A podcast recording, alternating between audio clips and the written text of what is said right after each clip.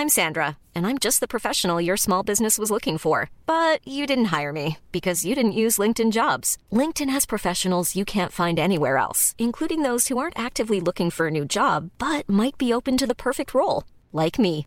In a given month, over 70% of LinkedIn users don't visit other leading job sites. So if you're not looking on LinkedIn, you'll miss out on great candidates like Sandra. Start hiring professionals like a professional. Post your free job on linkedin.com/people today. Bonjour à tous et bienvenue à l'heure des pros ce matin. Des civilisations. Emmanuel Macron a repris hier ce néologisme pour décrire la France de 2023. Des civilisations, ce n'est pas nouveau. C'est un processus qui a commencé il y a de nombreuses années. C'est aussi un mot de Renaud Camus, écrivain classé à droite. Un concept qu'il développa dans un ouvrage en 2011. Et comme toujours, quand une analyse du réel ne convient pas à la bien-pensance, elle est qualifiée d'idée d'extrême droite. La décivilisation n'est ni de droite ni de gauche. C'est un constat et chacun le vérifie chaque jour à l'hôpital ou dans un train, à l'école ou dans la rue. La décivilisation est en marche. 40 ans d'autorité bafouée, 40 ans d'école sacrifiée, 40 ans de petits hommes gris, 40 ans de hiérarchie oubliée, 40 ans de valeurs travail dépréciées, 40 ans de christianisme effacé, 40 ans d'immigration incontrôlée, 40 ans de déni orchestré, 40 ans de laisser aller, de lâcheté, de compromission, 40 ans qui ont déclassé la France. Emmanuel Macron s'est réveillé hier, mieux vaut tard que jamais, mais convenons qu'il était temps. Il est 9h02, Audrey Berthaud. À Reims, l'homme suspecté d'avoir mortellement agressé au couteau cette infirmière en début de semaine a été mis en examen et écroué pour assassinat et tentative d'assassinat. Le mis en cause est atteint de schizophrénie et de paranoïa. Il a été placé en détention provisoire. Le suspect a reconnu ses actes en ajoutant qu'il voulait se venger. Emmanuel Macron est attendu à Roubaix à partir de midi. Il doit rendre hommage aux trois policiers tués dimanche dans une collision. Le chef de l'État doit rencontrer les familles et les collègues de ces trois jeunes policiers puis prendre la parole. Ce sera vers euh, midi et demi. Les trois policiers, Paul, Steven et Manon, recevront la Légion d'honneur à titre posthume. Et puis en sport, on parle de la Liga et de la victoire du Real Madrid contre le Rayo Vallecano hier. Le Real s'est imposé 2-1. Karim Benzema a inscrit son 18e but de la saison. Et la rencontre a bien sûr été marquée par le soutien affiché à Vinicius, l'attaquant brésilien victime d'insultes racistes. C'était à Valence dimanche dernier. Eugénie Bastier, Brigitte Millot, Olivier D'Artigol, Gérard Carrero, Philippe Guibert, Gauthier Lebret. Je vous remercie euh, d'être avec nous. On va parler évidemment de la, la décivilisation. Euh, mais avant ça, essayons d'être positifs avec cette nouvelle absolument extraordinaire. qu'après votre éditon, c'est vrai que. on va faire de notre mieux. Ah, on va faire de notre mieux. Mais essayons d'être positifs. Et euh, l'info que j'ai trouvée absolument extraordinaire, mais comme tout à chacun, Henri Laurac est avec nous. Et Henri Laurac, je le remercie euh, grandement. Il est chef de projet interface cerveau-moelle épinière. Et c'est vous qui avez créé quelque chose. De... C'est l'homme qui valait 3 milliards de notre enfance. C'est l'homme bionique. En fait, on va peut-être pouvoir tout réparer un jour, tout réparer, réparer les vivants, puisque euh, vous avez réussi avec euh, un processus que vous allez nous expliquer à donner la possibilité à un paraplégique de remarcher. Donc je voudrais d'abord qu'on voit les images. Je vous salue, je vous remercie. Vous êtes en direct de Lausanne. Et puis après, vous allez nous dire aussi avec Brigitte euh, comment, comment ça marche, pour reprendre l'expression de Michel de Chevalet. Mais voyons le sujet d'abord. Ce n'était pas arrivé depuis 12 ans. Gerdjan, néerlandais paraplégique depuis une chute à vélo, a retrouvé l'usage de ses membres par la pensée équipé d'un déambulateur, d'un ordinateur portable et d'un casque connecté. Une première mondiale fruit d'un couplage de deux technologies, des électrodes implantées dans la région du cerveau qui ordonnent les mouvements et un neurostimulateur positionné près de la moelle épinière qui les réalise. L'intention et le geste sont alors coordonnés grâce à des algorithmes basés sur l'intelligence artificielle. Pour la première fois dans l'histoire de l'humanité, on a réussi à reconnecter deux régions du système nerveux central qui sont séparées du fait d'une lésion de la moelle épinière. Et grâce à cette reconnexion, ben, une personne peut tenir debout et remarcher pour la première fois. Le quadragénaire a dû s'entraîner à de nombreuses reprises pour apprivoiser le système. Rares sont les fois où il utilise plus de 30 minutes, mais Gerdjan n'a jamais rien lâché. Je n'ai jamais cru que je ne pourrais plus jamais marcher. À ce moment-là, je ne me basais sur rien, mais j'ai gardé espoir. Même s'il faut encore de nombreuses années de recherche avant de généraliser la méthode. Les chercheurs rencontrent déjà de nouveaux patients.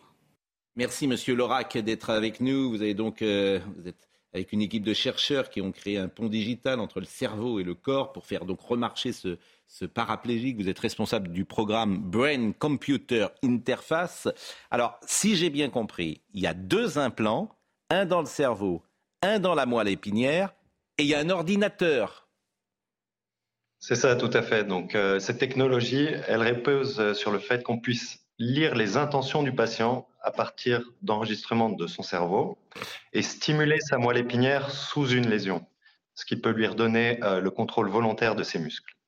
Et comme vous l'avez dit, ça repose sur un programme informatique, un ordinateur qui va venir décoder ses intentions et les transformer en stimulation électrique. Mais alors c'est ça que j'ai du mal à comprendre. Comment euh, l'intention du patient est décodée?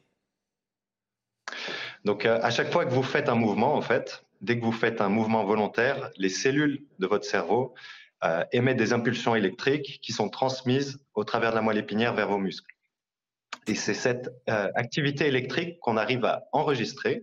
Et donc, on va demander au patient de penser à faire le mouvement sur quelques répétitions.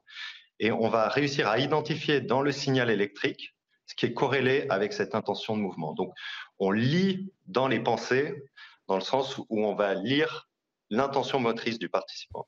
Mais ça, c'est sidérant. Mais entre le moment où je pense et le moment où ça. Il y a peut-être un décalage quand même. Il y aura un décalage. Voilà. Donc, dans le, euh, dans le corps humain, naturellement, il y a déjà un décalage. Il y a une vitesse de transmission, c'est quelques dizaines de millisecondes entre le moment où vous pensez et le moment où le muscle va s'activer. Nous, dans notre cas, c'est un peu plus long, c'est quelques centaines de millisecondes.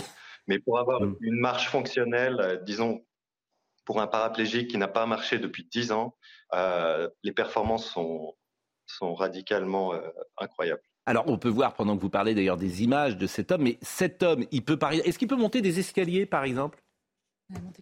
Voilà, donc le système lui permet d'adapter euh, le contrôle de ses pas. Il peut monter des escaliers, il peut monter des rampes et adapter sa, marche à différents environnements. Il arrive à, discuter pendant qu'il marche, à effectuer d'autres tâches qui ne sont pas spécifiques aux jambes. Mais il peut marcher longtemps? informatique. 30 minutes. Euh, il va marcher de 30 minutes à une heure. Mhm. Euh, la durée d'utilisation est limitée par la, batterie du système, mais il n'y a pas de, limite mhm. autre que sa, condition physique. Et, puis il y a un aspect psychologique qui est très fort, c'est de se tenir debout. J'imagine pour euh, un paraplégique, pour un tétraplégique. D'ailleurs, là, c'est, il est paraplégique, mais est-ce que tétraplégique, ça peut également être efficace ces prochaines années ou ces prochains mois? Oui, donc tout à fait, ça c'est une première étape. On s'intéresse euh, à l'activation des jambes, mais on peut appliquer le même procédé pour restaurer les mouvements du bras et de la main chez quelqu'un qui va être tétraplégique. Bon, Brigitte, euh, qui a fait sa chronique ce matin. Alors, moi, vous savez, dans le flot d'informations qu'on reçoit chaque jour, je trouve que celle-là est extraordinaire. Réparer, réparer réparer, redonner de l'espoir, et puis euh, surtout peut-être continuer à investir dans la recherche en France. ce serait quand même une bonne chose. Non, mais ce qui est formidable, c'est d'arriver à détecter, à convertir la pensée euh, grâce à l'intelligence artificielle. Donc ils arrivent à convertir notre pensée, et après, avec il y, a deux implants donc qui sont là, et en plus ils sont même pas implantés dans le cerveau. C'est à la superficie, à la surface du cortex cérébral moteur de chaque côté. Ça passe donc dans cette espèce de traducteur de nos pensées, qui après donne les impulsions à la moelle. Il y a d'autres implants qui sont au niveau de la moelle. Donc c'est absolument formidable. Et comme vous le disiez, de voir ce, jeune homme debout euh, de 40 ans. Et ce qui est important aussi, il l'a dit, il avait envie, il n'a jamais lâché. Il s'est toujours battu, il s'est toujours dit je remarcherai. Donc c'est important de toujours garder l'espoir. Et comme vous le disiez, peut-être euh, bientôt euh, pour les, pour les tétraplégiques aussi. C'est un peu plus compliqué pour les bras. Les... Monsieur Lorac qui est donc avec nous, et, je rappelle que vous êtes le chef de projet. Vous êtes d'ailleurs vous êtes suisse, Monsieur Lorac non, je suis français. Mais alors pourquoi vous, pourquoi vous travaillez en Suisse C'est un, programme suisse parce que ça, ça m'interpelle également. Alors en fait, euh, ce programme, c'est vraiment une euh, belle collaboration entre euh, l'institution française Clinatech, qui dépend du CEA, qui est à Grenoble, et le PFL et l'Université de Lausanne en Suisse. Donc ça reste dans la région lémanique, mais c'est une belle, belle collaboration qui nous a permis de faire ça. Mm. Et voilà, qui a pris quatre ou cinq ans à se monter. à, faciliter ces collaborations et à arriver à ces résultats. Deux, trois petites choses pour terminer. Est-ce que cet homme pourra se mouvoir comme avant ou est-ce qu'on pourra se mouvoir comme avant? Parce que là, on est évidemment sans doute au, début euh, de l'expérience. Mais par exemple, est-ce que dans dix ans, on peut imaginer que... Euh, parce que j'imagine les gens qui sont en train de nous écouter, les paraplégiques qui sont en train de nous écouter ou les tétraplégiques, ils se disent deux choses. Est-ce que c'est généralisable pour tout le monde euh, et, est-ce que effectivement il pourra se mouvoir comme avant? Oui, c'est très important. Donc, c'est généralisable dans le sens où euh, le cerveau de ces patients est encore intact, donc ils sont capables de générer ces intentions motrices. La moelle épinière sous la lésion est encore fonctionnelle, les muscles sont encore fonctionnels, donc on peut appliquer cette thérapie. Après, euh, pour l'instant, on n'est pas à rendre un mouvement qui est complètement euh, naturel et qui va être comme avant. Euh, mais petit à petit, on va rajouter euh, de la finesse dans la stimulation, accéder à de plus en plus de muscles, de plus en plus de fonctions, et peut-être d'ici 10, euh, 15 ans, arriver à une fonction qui est quasi normale. Dernière chose. Là, c'est la route qui est barrée entre le cerveau et, la moelle. Mais est-ce qu'on pourrait imaginer, suite à un accident vasculaire cérébral, avoir une amélioration. Donc pour l'application aux AVC, c'est également possible. Euh, donc, il faut que la partie du cerveau, du cortex, qui génère ces intentions soit encore intacte. La moelle épinière est intacte, donc ça pourrait être aussi applicable aux, AVC.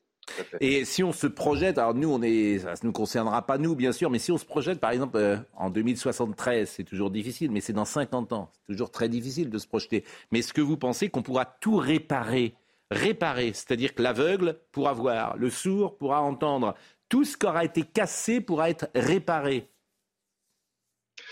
Ça fait, ça fait des dizaines d'années que des équipes du monde entier travaillent sur ces, sur ces problèmes et on, progresse, on progresse euh, lentement mais sûrement. Donc, euh, d'ici 50 ans, je ne serais pas surpris qu'on arrive à des fonctions quasi normales.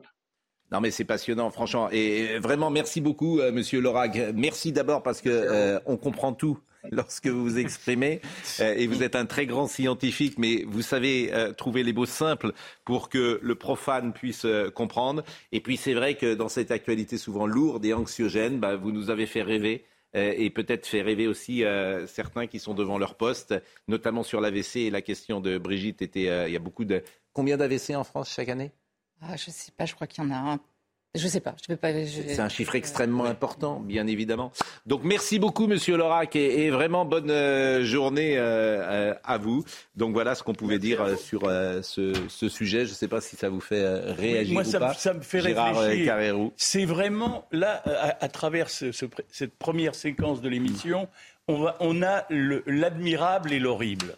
On a le contraste entre une science, science qui progresse à travers des hommes des équipes de chercheurs un peu partout, comme ce monsieur que nous venons d'entendre, ça c'est le côté extrêmement positif. Et dans le même temps, on a ce mot que vous avez mis sur la table, puisque le président. C'est pas moi, c'est le président. On a, oui, je sais bien, mais on a ce mot. Euh, d'ailleurs, il est formidable pour le choix des mots. Il est, probablement plus fort pour le choix des mots que pour la réalisation des choses. Parce que ce qu'il dit à travers le mot de décivilisation, il eût pu l'exprimer de manière plus simple, en disant c'est le recul le retour en arrière de la civilisation. C'est la barbarie. Puisque c'est ce que je veux dire, ça s'appelle le retour à l'état sauvage ou à la barbarie. Et tout est contenu dans le mot que, euh, le ministre de la police et de l'Intérieur, M. Darmanin, avait utilisé il y a déjà un an qui était l'ensauvagement. L'ensauvagement de notre société, c'est pas la peine d'aller rechercher la décivilisation. L'ensauvagement décrit peut-être mieux encore l'ensemble des, problèmes et des phénomènes que, nous avons vécus ces derniers jours. J'aurais bien aimé savoir si ce type de programme et ce scientifique euh, peut déployer ses recherches euh, avec euh, les financements nécessaires ou si la bataille des financements pour ce type de laboratoire et de hmm. projet on aurait pu lui demander. Écoutez, j'avais envie de rêver, donc je ne vais pas poser cette question. Mais Gérard nous fait la transition sur des civilisations. Pourquoi je trouve que c'est intéressant? Parce que et il y a un tweet d'Edoui Plenel d'ailleurs. Je ne vais pas en parler tous les jours d'Edoui Plenel, bien évidemment. J'en ai parlé hier. C'est pas tous les jours, 15 ans. D'ailleurs, on l'a invité. Hein. Euh, ah s'il veut venir sur le plateau, on l'a invité. On va voir s'il aura le courage. Est-ce qu'on peut le voir d'ailleurs, ce tweet, euh, Marine? Pourquoi? Parce que. Euh, pourquoi c'est intéressant? Parce que des civilisations, c'est une réalité. Chacun le constate. bon. Et qu'est-ce qu'il dit? Au Conseil des ministres, Macron parle de décivilisation pour évoquer les violences. C'est un concept fumeux inventé par l'écrivain d'extrême droite René Camus, déjà inventeur de l'idéo raciste du grand remplacement. En fait, le réel. Vous savez que René Camus écrit un journal qui s'appelle euh, son journal et Laurent Geoffrin a fondé un journal qui s'appelle Le Journal. Donc est-ce que Laurent Geoffrin a emprunté cette idée à Renaud Camus? Renaud Camus n'est pas le premier. Non, mais c'est absurde. Décivilisation, c'est un concept de Norbert Elias, qui est un grand sociologue euh, allemand, et qui parlait justement de l'Allemagne des années 30 et du phénomène de, déformalisation des rapports sociaux, le fait qu'effectivement, euh, une montée de la violence, notamment consécutif à la, Première Guerre mondiale, qui, avait conduit d'ailleurs à l'avènement euh, du nazisme. Donc c'est un, concept qui est sociologique et qui n'est pas du tout inventé par Renaud Camus. Et c'est insupportable, cette gauche qui essaie de criminaliser les concepts euh, parce qu'un tel, un tel les a employés, euh, ça, devient vraiment euh, ridicule. Et, et ça fait une spécialité de ça. Et c'est tout faire pour, pour, ne pas répondre au fond du sujet, au fond de, que pose, le constat que pose Emmanuel Macron. Alors on peut dire on n'est pas d'accord avec ce constat, mais criminaliser l'usage des mots, c'est absolument ridicule. Non, mais c'est très intéressant. Ce, que je voulais dire surtout, c'est que dès que quelque chose saute aux yeux du réel et que ça ne va pas dans le sens de la bien-pensance, vous êtes d'extrême droite. La décivilisation, c'est pas un concept de droite ou de gauche. c'est un concept sociologique, effectivement. C'est ça qui est insupportable avec ces gens-là. Ils ont mis la France, parce qu'ils ont une responsabilité avec... La, la, France traverse une crise intellectuelle et culturelle depuis 40 ou 50 ans. Évidemment, un des responsables, c'est l'ultra-gauche et c'est les gens qui ont tout déconstruit. Ils le voulaient déconstruire. Ils étaient au pouvoir. Quand vous dites ils, si on prend la vie politique. Non, je dis, le, je dis le courant intellectuel, culturel. Ils voulaient déconstruire. Ils voulaient que euh, la culture sombre, parce que c'était pour eux euh, une référence à la bourgeoisie. Ils ont voulu tout ça. On va parler de la décivilisation, euh, réelle ou pas. Mais euh, voyons quand même aussi la diversion opérée par Emmanuel Macron, qui se nourrit de mots et de concepts depuis 2017. Mais moi, ça m'intéresse. Oui, mais ne, il faites pas diversion. Il met ce mot dans le débat public, ce qui est la meilleure moyen de ne pas parler de problèmes, d'apporter des solutions et d'avancer des politiques publiques Olivier, efficaces. Olivier. Chaque fois, vous tombez dans le piège. On va faire 48 heures sur des civilisations. Olivier, pardonnez-moi. Hum Essayons de penser contre nous-mêmes tous. Oui, mais je ne le fais soyez régulièrement. Laissez-moi terminer. Oui. Euh, comment dire euh, ne soyez pas militant sur un sujet comme ça. Mais pourquoi je serais Vous, vous ne l'êtes pas. Non, moi je, veux parler de. Mais si, parce que vous dites. Euh, non. Quand on parle de décision. Je vous ai dit, on peut en parler. Alors, votre préambule c'est une phrase de militant. Non. Mais si. Je ne suis pas sur ce plateau un militant. Ah, bah, je dis simplement. De je ne suis pas sur ce plateau. militant. Pascal Pro, je ne suis pas sur ce plateau militant. Je dis simplement qu'il y a dans la stratégie d'Emmanuel Macron quelque chose qu'il faut aussi préciser. J'ai compris. Mais on s'en fiche, c'est pas le problème. Bon, mais écoutez, je me tais. Ce qui, bah oui. Ce qui m'intéresse, c'est est-ce qu'il dit la vérité ou pas? Mais non, mais c'est ça qui m'intéresse, Olivier. Sa stratégie, je m'en moque. Pas moi. C'est pas mon problème. Pas moi. Mais oui, mais le sujet, c'est... Je peux ne pas partager votre lecture. Mais ce qui nous intéresse, est-ce que nous sommes dans une barbarie qui se met en place? C'est ça la vraie mmh. question. J'ai compris la question. Ben, elle est plus importante que votre la stratégie d'Emmanuel Macron. Pardonnez-moi. Pardonnez-moi. Oui, je ne, là où Olivier a peut-être un petit peu raison quand même, c'est que ça serait intéressant de parler d'action. Mais d'abord, Emmanuel Macron n'est pas simplement responsable, j'ai dit 40 ans. 40 ans d'école sacrifiée 40 ans de hiérarchie oubliée. Il n'y a pas 40 ans d'école sacrifiée. Mais vous J'ai été enseignant pendant 12 euh, ans de ces 40 ans. Euh, j'ai pas eu le sentiment que mes collègues et moi, euh, on sacrifié l'école. Ça veut dire quoi? Ça veut dire que quand. Ça, veut dire, ça veut dire tout simplement que des valeurs comme le mérite, des valeurs comme la compétition, des valeurs comme euh, l'excellence, les prix d'excellence, effectivement, tout ça va dans le même sens. Non, mais ce qui est intéressant, le prix vous il y avait une morale dans le temps à l'école. Oui, oui. Il y avait une morale. et vous savez qu'il y a des, il y a des ça existait. Vous savez qu'il y a des profs qui aujourd'hui vont prendre leur classe et vont faire un beau travail. La question c'est est-ce qu'il y a plus de violence aujourd'hui qu'hier? Et effectivement, euh, on se rend compte que certes, il y a moins d'homicides, par exemple, de morts directement. Euh, les homicides baissent. Mais il y a une espèce de montée de la violence, euh, j'allais dire quotidienne. enfin, le, fait que les rapports sociaux sont de plus en plus conflictuels. On le voit à l'hôpital, c'est une évidence, par exemple.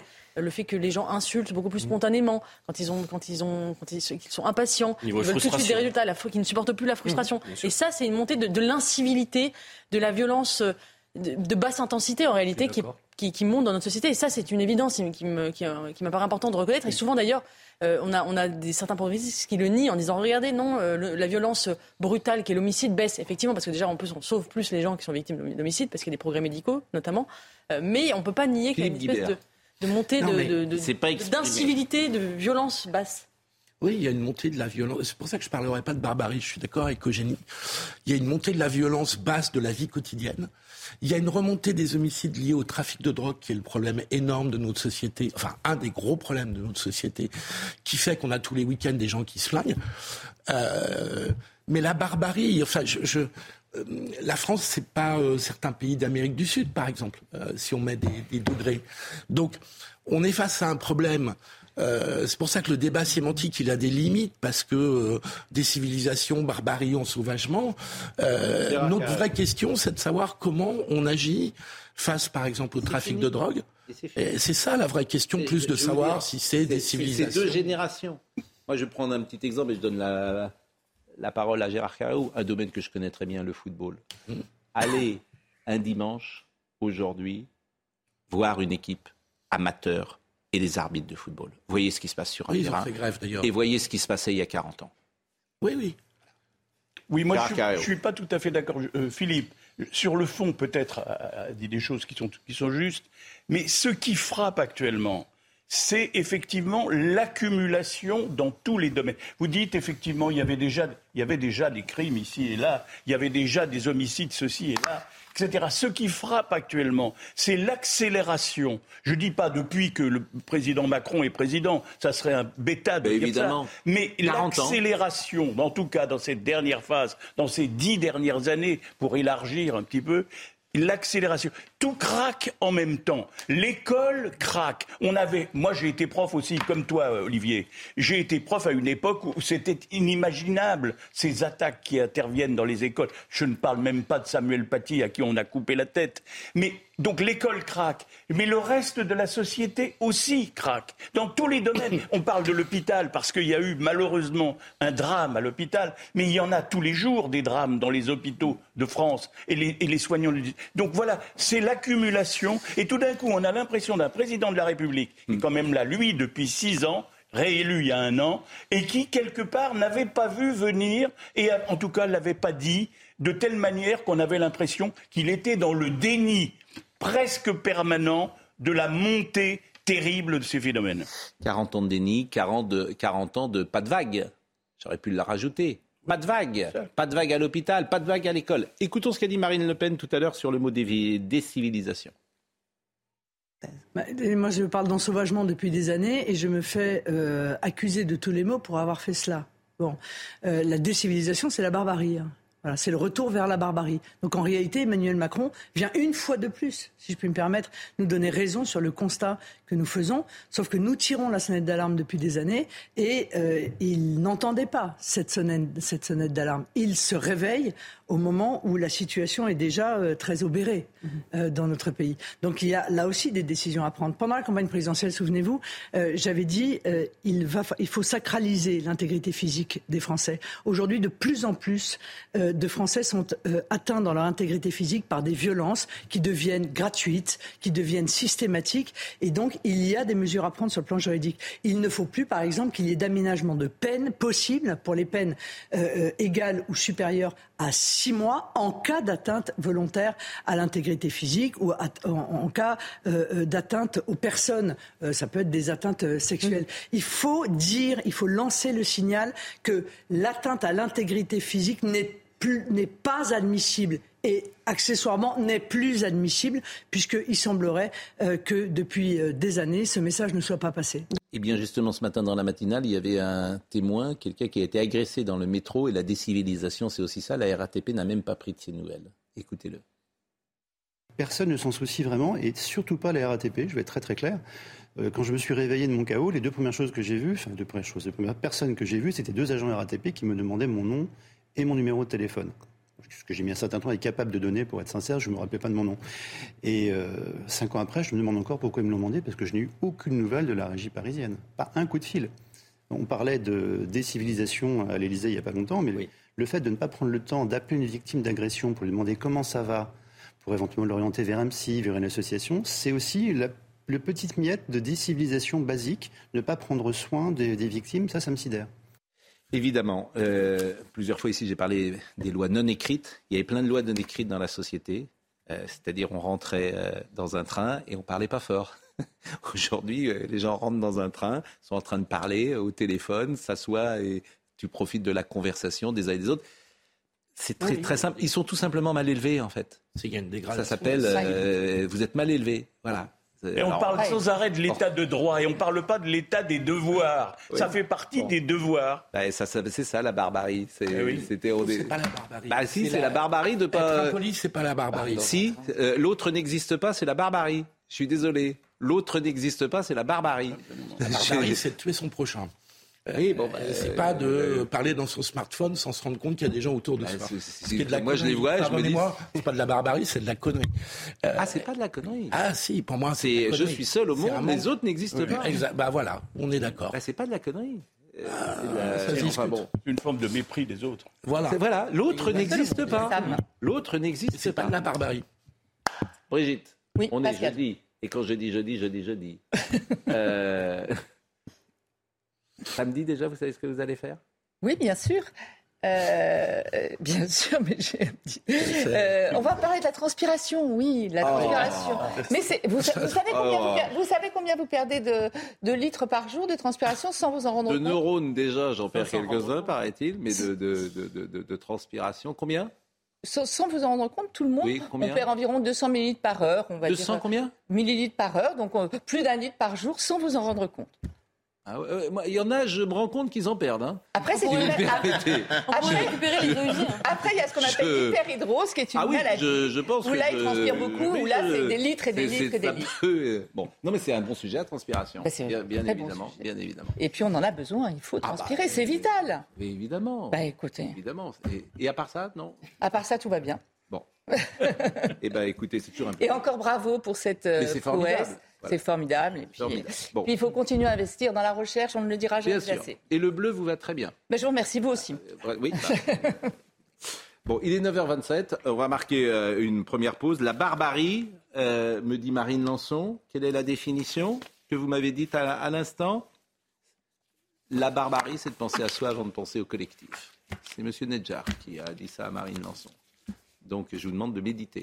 Mais oui, l'autre n'existe pas. C'est pour ça qu'il faut faire du sport. D'ailleurs, le sport, c'est une très bonne école là-dessus. Moi, je martèle ça. Pourquoi vous êtes comme ça ce matin? Vous êtes tout renfermé sur vous-même. Vous avez frais, je, suis mal Vous avez froid? Oui, oui. Ah, euh, Allez, la pause. Laurent Alexandre est avec nous. Alors, ça fait, euh, je crois, deux, trois fois, même, ça doit être la troisième fois que vous venez en deux mois. C'est dire si euh, vous nous intéressez. Euh, la guerre des intelligences à l'heure de ChatGPT, parce que c'est peut-être la révolution la plus importante que nous allons vivre. Vous dites que l'école doit complètement se changer, se réformer. Ça, c'est passionnant évidemment de, vous lire. Et l'intelligence artificielle, on l'a vu euh, tout à l'heure euh, au service sans doute de ce paraplégique qui a pu remarcher. Mais comme on est très en retard ce matin, je ne sais pas pourquoi on est très en retard. D'ailleurs, Audrey, c'est de votre faute? La vôtre. Ah bon. Excusez-moi alors. Est-ce qu'on peut avoir les informations, Audrey? Hier, un homme euh, de 30 ans a été euh, tué par balle dans le 8e arrondissement de Paris. Plusieurs coups de feu ont retenti en pleine rue. À ce stade, la piste du règlement de compte est privilégiée. Selon une source policière, la victime était un agent immobilier. Il était défavorablement connu des services de police. Les auteurs ont pris la fuite à scooter. Ils sont toujours recherchés. Le parquet de Paris a ouvert une enquête pour meurtre en bande organisée.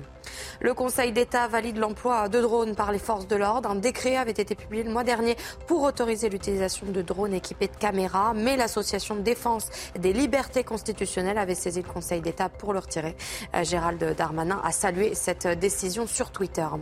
Enfin, les États-Unis dénoncent une cyberattaque d'ampleur. Un cyberacteur parrainé par la Chine aurait infiltré les réseaux d'infrastructures américains, mais également leurs alliés occidentaux et Microsoft. Une alerte mondiale a été lancée par les États-Unis. Euh, deux ou trois petites infos politiques avec vous, euh, Gauthier Lebret. Euh, cette affaire de l'article 40 qui est un poil compliqué, mais bon, on va essayer d'aller à l'essentiel. L'essentiel, ça permet de supprimer une proposition de loi si elle met en danger les recettes et les dépenses de l'État. Est-ce qu'on va voter oui ou non le 8 juin contre ou pour d'ailleurs la réforme des retraites? Est-ce qu'on va le vote pourra avoir lieu? Alors, en tout cas, l'article 40, hmm. ce n'est pas du ressort soit de la présidente de l'Assemblée nationale, hmm. soit du gouvernement. Yael Braun-Pivet l'a dit euh, ce matin hmm. sur Sud Radio, c'est Éric Coquerel, le président de la commission des finances LFI, qui peut le déclencher. Il ne le fera pas. Donc, autre possibilité pour empêcher le vote pour le gouvernement, c'est l'obstruction en déposant avec la majorité des centaines de sous-amendements, puisqu'à minuit, ça s'arrête quoi qu'il arrive. Et si c'est voté Peut-être qu'il y aura vote, ça n'ira pas jusqu'au bout puisque le Sénat et puis il n'y aura pas de. Non, mais ça va être intéressant s'il y a une nouvelle fois. Et comme d'habitude, ce gouvernement et cette majorité refusent d'aller au vote. Oui, c'est leur péché sur la réforme des retraites, c'est le péché du 49-3. Et ils refont la même chose. Mais il ne peut pas parler de décivilisation et puis de ne pas aller au vote. Mmh. Eh ah, Parce que ça, c'est de la décivilisation. Vrai. Il ne peut, pas, peut pas être le pompier pyromane toujours et tout le temps. C'est de la décivilisation démocratique. Il ne peut pas être le pompier pyromane toujours et tout le temps. Donc là, les députés ont la euh, possibilité de voter. Exactement. Ils ont la possibilité de voter. Et je, je on, peut prendre les paris aujourd'hui. Je pense qu'ils ne pourront pas voter. Ah bah, et nous sommes dans un nouveau moment, en effet. Et la majorité a fait croire qu'elle mm. pouvait déclencher l'article 40 alors qu'elle ne peut pas. Elle ne peut pas déclencher l'article 40. Et Mme Brand-Pivet, présidente de l'Assemblée, a résisté, il semble. Il semblerait, hier, elle disait qu'elle avait un pistolet sur la tempe et manifestement, elle a. À moins ce matin sur Sud Radio. Hein. Sur Sud Radio ce matin, elle est très claire. Elle dit que ça n'ira pas au bout, euh, quoi qu'il arrive. Alors que la Le vent tourne Elle a compris alors que la Première ministre avait déclaré ça anticonstitutionnel. Juste après avoir reçu les syndicats, ce qui avait fâché les syndicats, puisqu'à peine avait-il mis un pied en dehors de Matignon, que déjà on leur disait, bon, bah, il n'y a, pas de discussion possible sur euh, l'abrogation. Mais bon, il va y avoir une sorte de démacronisation peu à peu des éléments euh, de la Macronie, précisément. Parce que, voilà, c'est le principe, puisqu'il ne peut pas se représenter. Donc les hommes, ils iront chez Édouard Philippe, euh, ils iront chez Gérald Darmanin, ils iront chez Bruno Le Maire. C'est la vie des hommes. Mm. Un jour, vous me trahirez. Je le sais. Il y en a déjà, hein, des, petits frondeurs. Sacha Oulier, par exemple, président de la commission des lois, sur l'immigration, sur la loi anticasseur, il fronde parfois Gérald Darmanin. C'est les hommes. Lisez Pascal. Moi, je ne vous trahirai jamais, Pascal. Oh, bah oui, bien, sûr. oh là là. Mais les gens se donnent toujours bonne raison. Beaucoup changé. Avant, je sais pas. J'ai plus de soutien, mais maintenant. Toi aussi, Brutus. Voilà. Oui, toi aussi, mon fils. Tout coucou, mi fili, oui. Biscardé. Je vous connais. Et le Christ, trois fois renié dans la nuit. Bien sûr rappeler ces évidences, bien évidemment. Bien évidemment.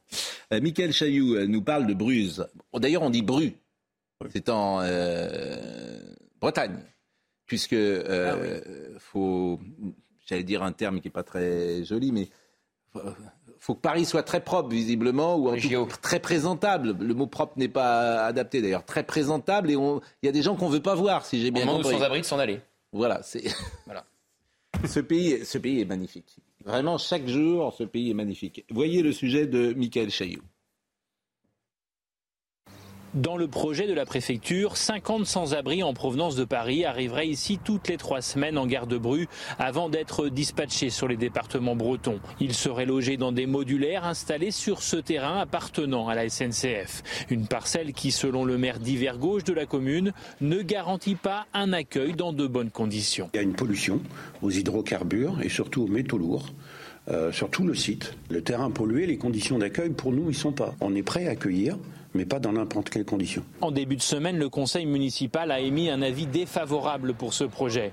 Dans cette commune de la banlieue rennaise de 20 000 habitants, la population est partagée. Madame Hidalgo est en train de se débarrasser de ces migrants pour, le, pour les Jeux Olympiques. Je trouve ça dramatique pour ces personnes, pour ces gens qui, qui, qui, sont sans abri et, et, qui se retrouvent euh, euh, en plus rejetés. Des réactions qui inquiètent le maire de Bru. Par rapport à ce qui s'est passé à Saint-Brévin, on peut euh, craindre quand même euh, certaines exactions, certains débordements euh, d'une certaine frange de la population qui estime que bah, ils ont plus qu'à, il vaut mieux qu'ils rentrent chez eux, et donc on peut subir des pressions de, de ces gens-là. Les premières arrivées sont prévues pour début septembre dans la commune. combien y a-t-il d'SDF aujourd'hui à Paris? Est-ce que vous le savez, tiens? Quelques milliers, de 3000. que je dirais aussi. Il y en, a, il y en aurait 3552. Ah, pas loin. Oui, quelques milliers, exactement. Bon, en 2020. Euh, donc, euh, toutes les trois semaines, dans la ville de Bruges, 50 vont arriver. 50 SDF. En fait, c'est, je trouve que c'est vraiment terrifiant, même comme idée pour ces, pour ces gens. C'est quand même absolument terrifiant.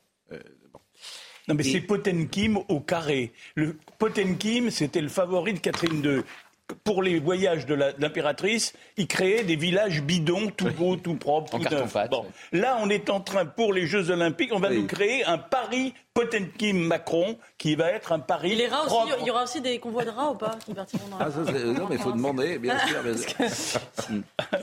non, mais c'est, je veux dire, c'est, la, la, France en est là, quoi. Ça vous fait pas plus réagir que ça. Bon, bah écoutez, c'est pas grave. Mesure de décivilisation. Ah. Bon, euh, vous avez peut-être vu un sondage CSA pour CNews publié aujourd'hui révèle que 70% des Français sont favorables à un référendum sur la politique migratoire en France.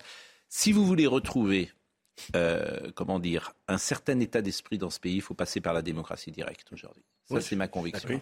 Par là Moi aussi. La démocratie directe. Voilà. Parole au peuple. Que pense Michel Houellebecq?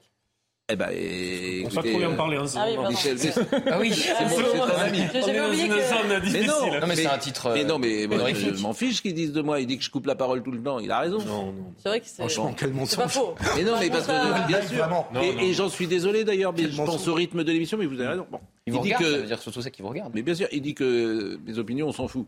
Il a aussi raison.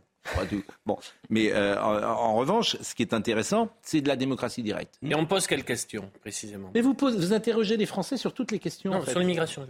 Et pour Euh, moi, par exemple, possible. est-ce que, est-ce que vous souhaitez immigration zéro? Voilà une bonne Non, mais ça, c'est pas une bonne question. Mais... Non. Ah non, est-ce que vous souhaitez que les demandes d'asile soient euh, approuvées à l'extérieur de, de, ça pas frontières Mais pourquoi c'est pas possible La Constitution ne le permet pas. Eh ben, c'est vous changez la Constitution, mais, Mais, enfin, ça se fait mais pas les, comme ça, hein. Les 20 000 médecins étrangers qui sont dans l'hôpital public, on en fait quoi? Mais, euh, qu'est-ce que vous Pour changer la il ne faut pas Constitution, l'immigration soit zéro, évidemment, euh, mais il faut Mais, une immigration choisie.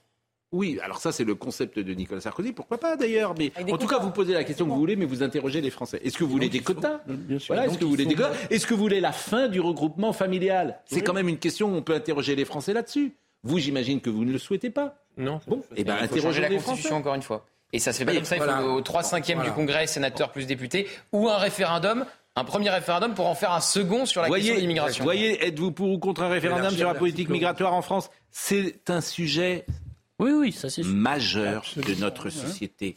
Majeur. Et pour ça, Donc, on euh, donc voilà. Et maintenant, tout le monde le propose. Euh, Elodie euh, Huchard nous, va nous montrer euh, euh, comment dire, ce qu'il y a également dans ce sondage. Et puis après, euh, Monsieur euh, Lebret, vous conclurez euh, la partie politique. C'est bien Nous aimable. recevrons Noé- euh, Noémie Schulz. Et puis vous nous direz ce que vous avez à nous dire avant de partir. Est-ce qu'il faut en penser Bénéficies d'un pendant. C'est le Rassemblement national le premier qui a proposé cette idée. Selon ce député, il serait une réponse à la préoccupation des Français. L'immigration aujourd'hui pour beaucoup de Français, ça veut dire problème social, problème d'emploi, problème de sécurité. Il est temps qu'on demande l'avis aux Français sur cette question. Nous portons ce référendum depuis euh, longtemps et c'est un sujet tellement important que je vois que d'autres partis politiques euh, en déshérence nous le volent. Et depuis ce week-end, leurs collègues républicains sont sur la même ligne. Cet élu n'est donc pas étonné du résultat de notre sondage. En tout cas, ça m'étonne pas parce qu'on a déjà la même proportion euh, de Français qui disent, euh, qui estiment en tout cas qu'il y a trop d'immigration en France, euh, plus de deux tiers, et donc on est dans cette logique. La question, c'est un référendum, pourquoi faire? En revanche, du côté de la majorité ou de la gauche, cette idée ne convainc pas. On préfère trouver des solutions ou d'autres voies de consultation. Moi, je pense qu'il vaut mieux apporter des solutions plutôt que poser des questions. En réalité, les questions, on les connaît et on sait très bien à quel défi notre pays doit répondre. Et je pense qu'il vaut mieux proposer des solutions. La question, c'est pas on est pour ou contre l'immigration, ça ne veut rien dire. L'immigration, c'est un fait. Donc le sujet, c'est plutôt comment on a un débat apaisé dans le pays sur les questions migratoires. Et ça, finalement, la meilleure manière d'avoir un débat apaisé, c'est une convention citoyenne. Pour mettre en place ce référendum via l'article 11, il faudrait néanmoins d'abord modifier la Constitution. Ça, vous- ça fait rire tout le monde, euh, même vous- ça fait Pardon, rire. euh, non, mais c'est pas que ça me fait pas rire en fait. Parce C'est que je ça, le- le- je trouve problème, ça dramatique. le- il confond. Enfin, pourquoi il veut une convention citoyenne à la place du référendum? Le problème, c'est pas de consulter les Français. On sait ce que les Français pensent. Le référendum, c'est un outil démocratique pour contourner les institutions supranationales qui nous imposent un droit qui nous empêche de changer notre droit migratoire. C'est pas parce qu'on on veut savoir l'avis des Français sur la migration, on le connaît. C'est pour modifier la loi. Parce que par référendum, on peut euh, contourner effectivement la CEDH euh, et, et- et la Constitution qui a été élargie euh, Oui, de façon complètement démesurée. C'est ça, le, le- on ne fait pas référendum pour le plaisir de consulter les Français. C'est un outil. Ça va beaucoup plus loin que ça dans la réflexion du, du- du socialiste. là. C'est l'attitude de la classe politique depuis 15-20 ans, depuis 2005. C'est-à-dire qu'on a arrêté d'utiliser le référendum depuis qu'on sait que les Français peuvent voter mal. C'est aussi simple que ça.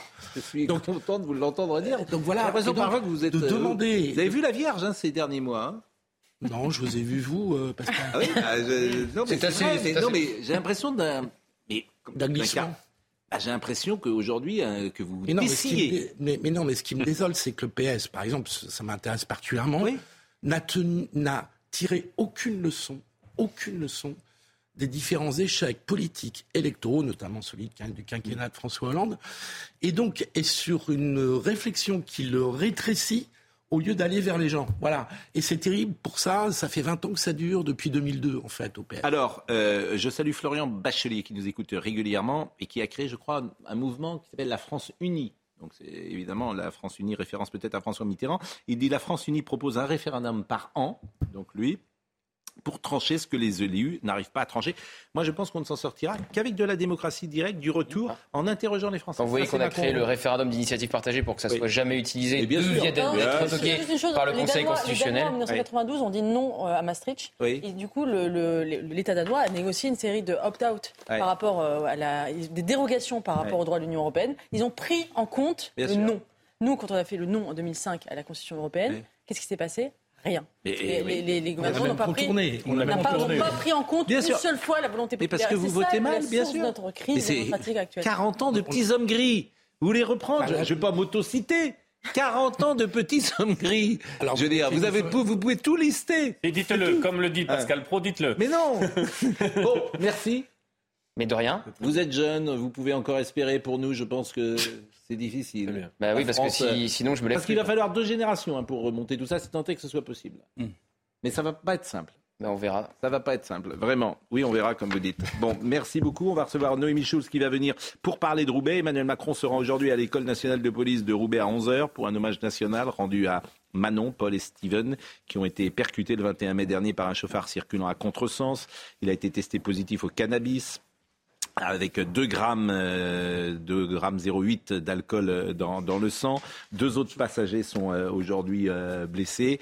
Et c'est vrai qu'on a beaucoup parlé de l'alcool au volant, du cannabis au volant, bien évidemment. Est-ce qu'on a des infos à, donner sur l'aspect judiciaire Noémie Chis, bonjour. Bonjour Pascal. vous savez, l'aspect judiciaire, ça va être assez limité dans cette affaire puisque le conducteur est mort dans l'accident. Donc mm. l'enquête a été ouverte pour essayer de faire toute la lumière sur, sur ce qui s'est passé. Il y aura des expertises pour voir la vitesse des différents véhicules. Mais en tout état de cause, l'action publique va s'éteindre puisque l'auteur de, de l'accident est, mort. Pas d'informations, pas de commentaires particuliers sur euh, ce, drame de, Roubaix bah, Pour moi, c'est un drame de l'addiction, un de plus. Voilà, c'est du mélange d'alcool et de drogue dont on sait qu'il peut avoir des effets euh, psychotrope très violent et qui provoque une insécurité. Mais là encore, la complaisance, là, là encore, la complaisance avec le cannabis depuis 40 ans. Là encore, en fait, tout, de, on a acheté tout social dans les quartiers. Eh, c'est comme ça que ça s'appelle. Eh oui, ben ça 40 ans de lâcheté, de compromission, et Là, il y a tout le monde. En fait, là, tout craque, en fait. Le cannabis, la phrase que j'ai il n'est pas que dans les quartiers populaires. La, phrase que j'ai utilisée de, euh, non, non. Le deal, le, deal, il vient de là principalement, Olivier. La, la, la consommation, non. La, phrase synthétique de notre ami Jean-Claude Dacier. Euh, mm. Toutes les factures en même temps. Toutes. Et ça craque.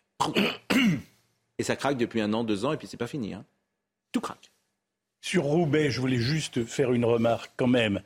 Ce qui, à la fois, c'est indispensable et nécessaire que le président de la République aille aujourd'hui s'incliner devant les, devant les trois victimes. Mais je me dis quand même que c'est le même président de la République qui, il y a quelques jours seulement, n'a pas reçu les délégations des syndicats de police qui lui demandaient instamment les problèmes. ce qui s'est passé à Roubaix, c'est le couronnement, hélas, d'un certain nombre d'agressions et de, terribles choses contre la police. Le président de la République, il y a quelques jours, même pas huit jours, n'a pas jugé utile et nécessaire de recevoir les syndicats de police. Il les a fait recevoir, c'était presque humiliant, je trouve, il les a fait recevoir à l'Élysée par son directeur de cabinet.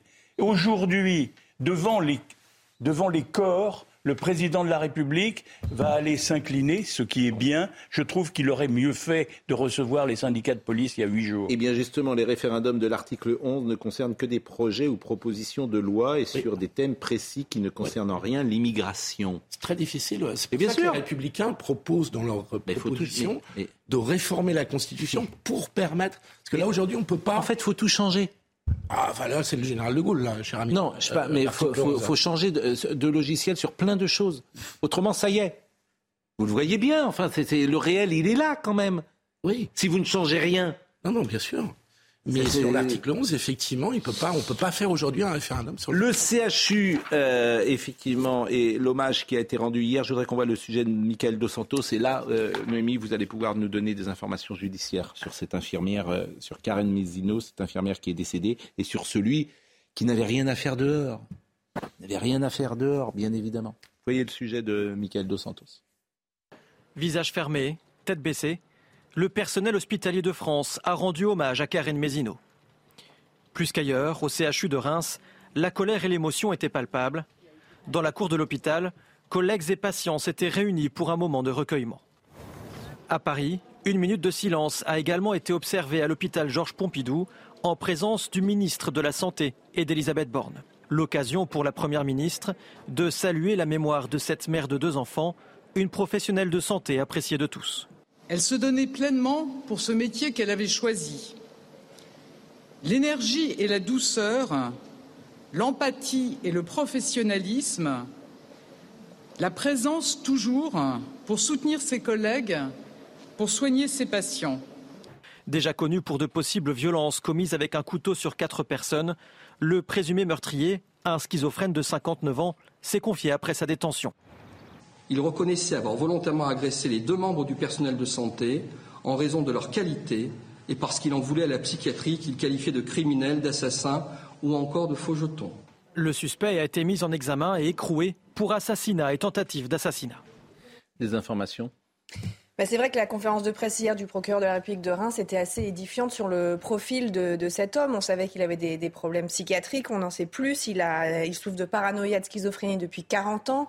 Puis le, milieu des années 80, il a été reconnu adulte handicapé. Il a fait de nombreux passages en hôpital psychiatrique, notamment deux ans dans la foulée. Vous savez, il avait, il avait attaqué en 2017 déjà quatre personnes au couteau. Il a passé deux ans en hôpital psychiatrique. Il avait été à nouveau hospitalisé à deux reprises.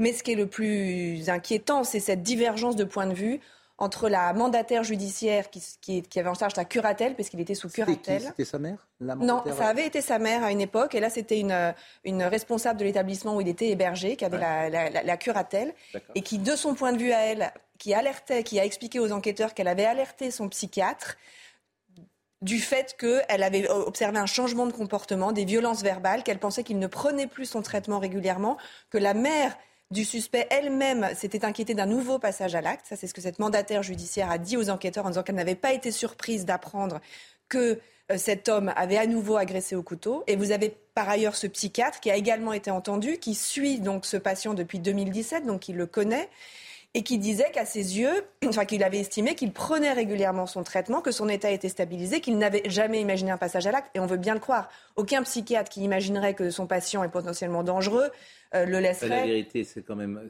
c'est ce qu'on dirait dans, d'une manière euh, comme ça triviale, il était complètement fou cet homme. Il est et, surtout, sa place est donc dans un asile la question depuis euh, sans doute de nombreuses années. Et la question est celle du traitement. Prenait-il bien son traitement? Ce psychiatre pensait que oui. Or, on a retrouvé des médicaments chez lui, ce qui laisse penser qu'il ne le prenait pas suffisamment euh, régulièrement. Mais vous savez, c'est la hantise de tous les, de tous les psychiatres de savoir qu'un jour, euh, un de leurs patients va passer à l'acte. J'entends là aussi ce que vous dites, mais effectivement, on était dans une société sans doute qui était plus dure pour ce type de personnalité il y a un siècle parce qu'on les enfermait. C'était évidemment, on protégeait la société de cette manière-là.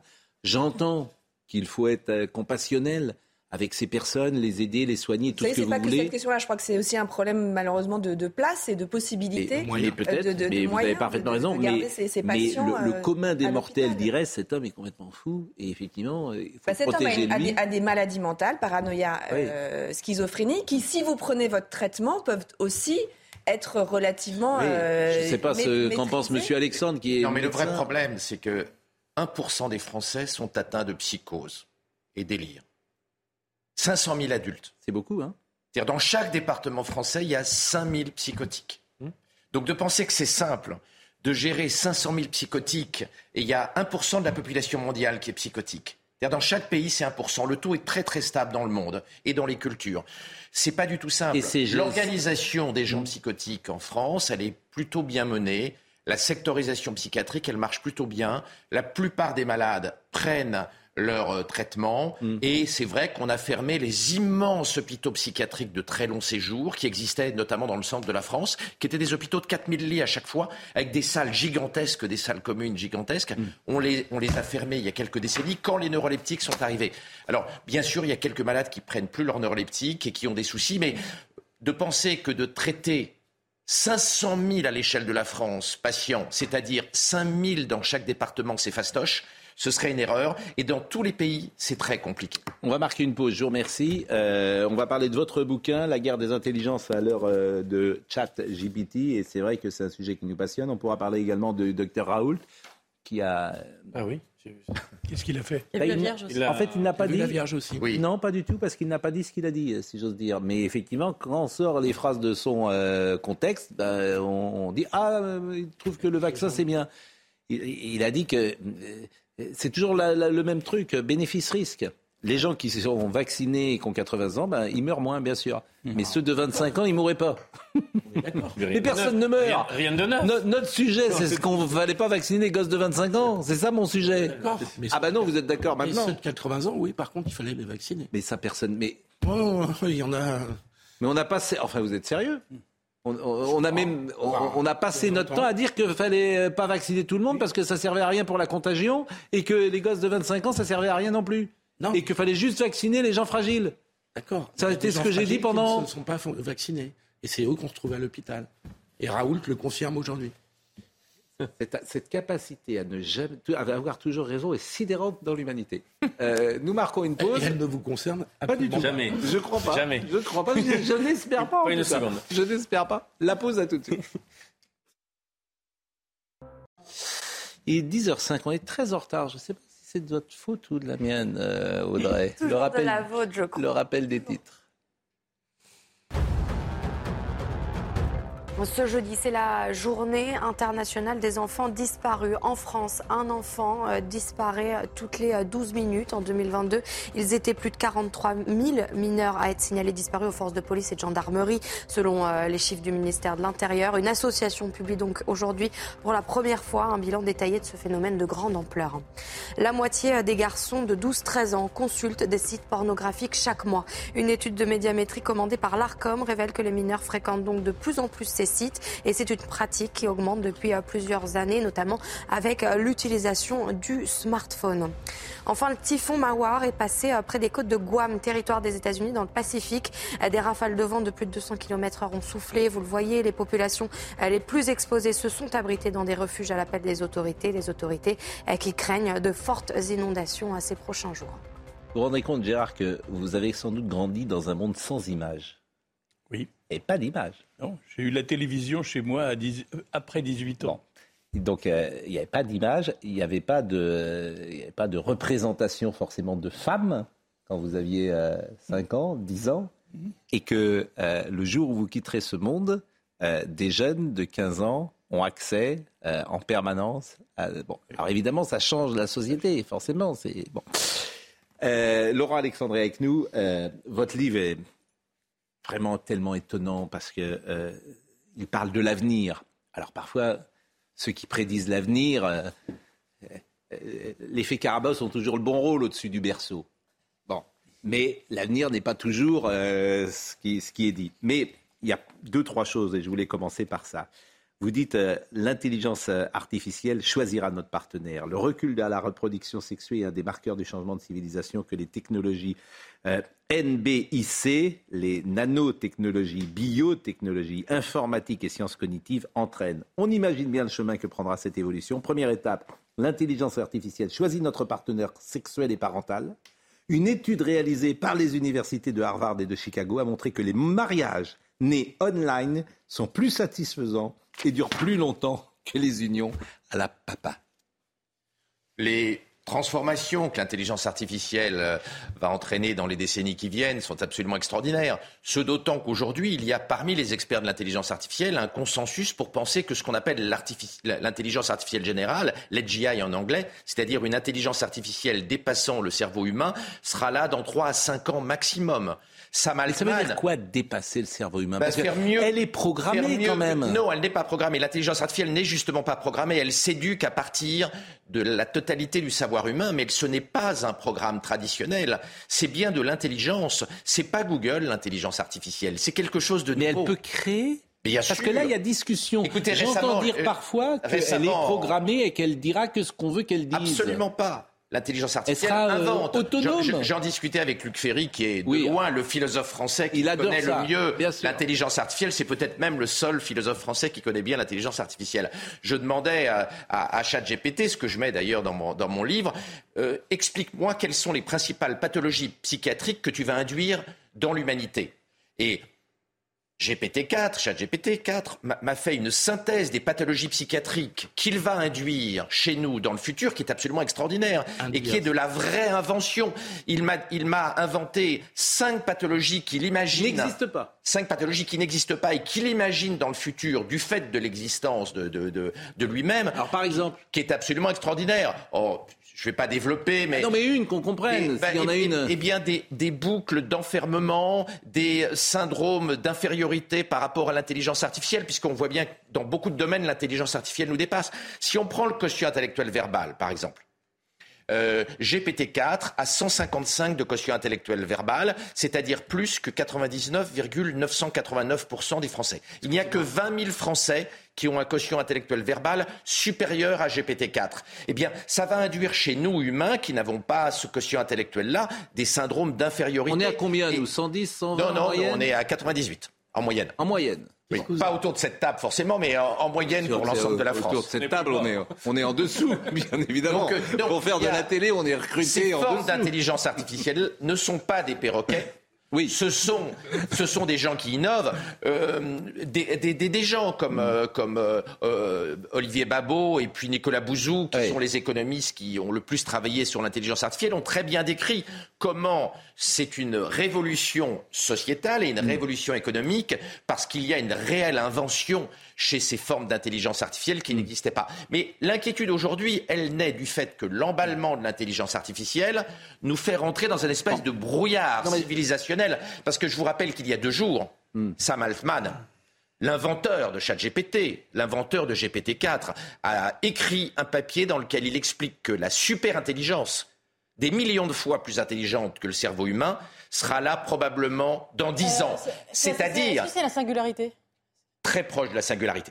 Et Sam Altman, a, écrit que ce sera un changement radical de l'aventure humaine et ce sera le début d'une nouvelle histoire humaine. D'accord, mais j'ai pas compris, ah, pardonnez-moi, singularité, j'ai pas compris le concept de la singularité. Qui pense qu'un jour, il y aura les robots, en gros, vont prendre le pouvoir parce qu'il y aura une intelligence plus intelligente que les humains. Un mythe. Bah, ce n'est pas un mythe. Prendre pouvoir. Vous croyez, mais beaucoup de gens, beaucoup de gens, beaucoup de gens pensent que c'est un mythe. Non, mais ça veut dire quoi prendre si je le permettre en six mois, oui.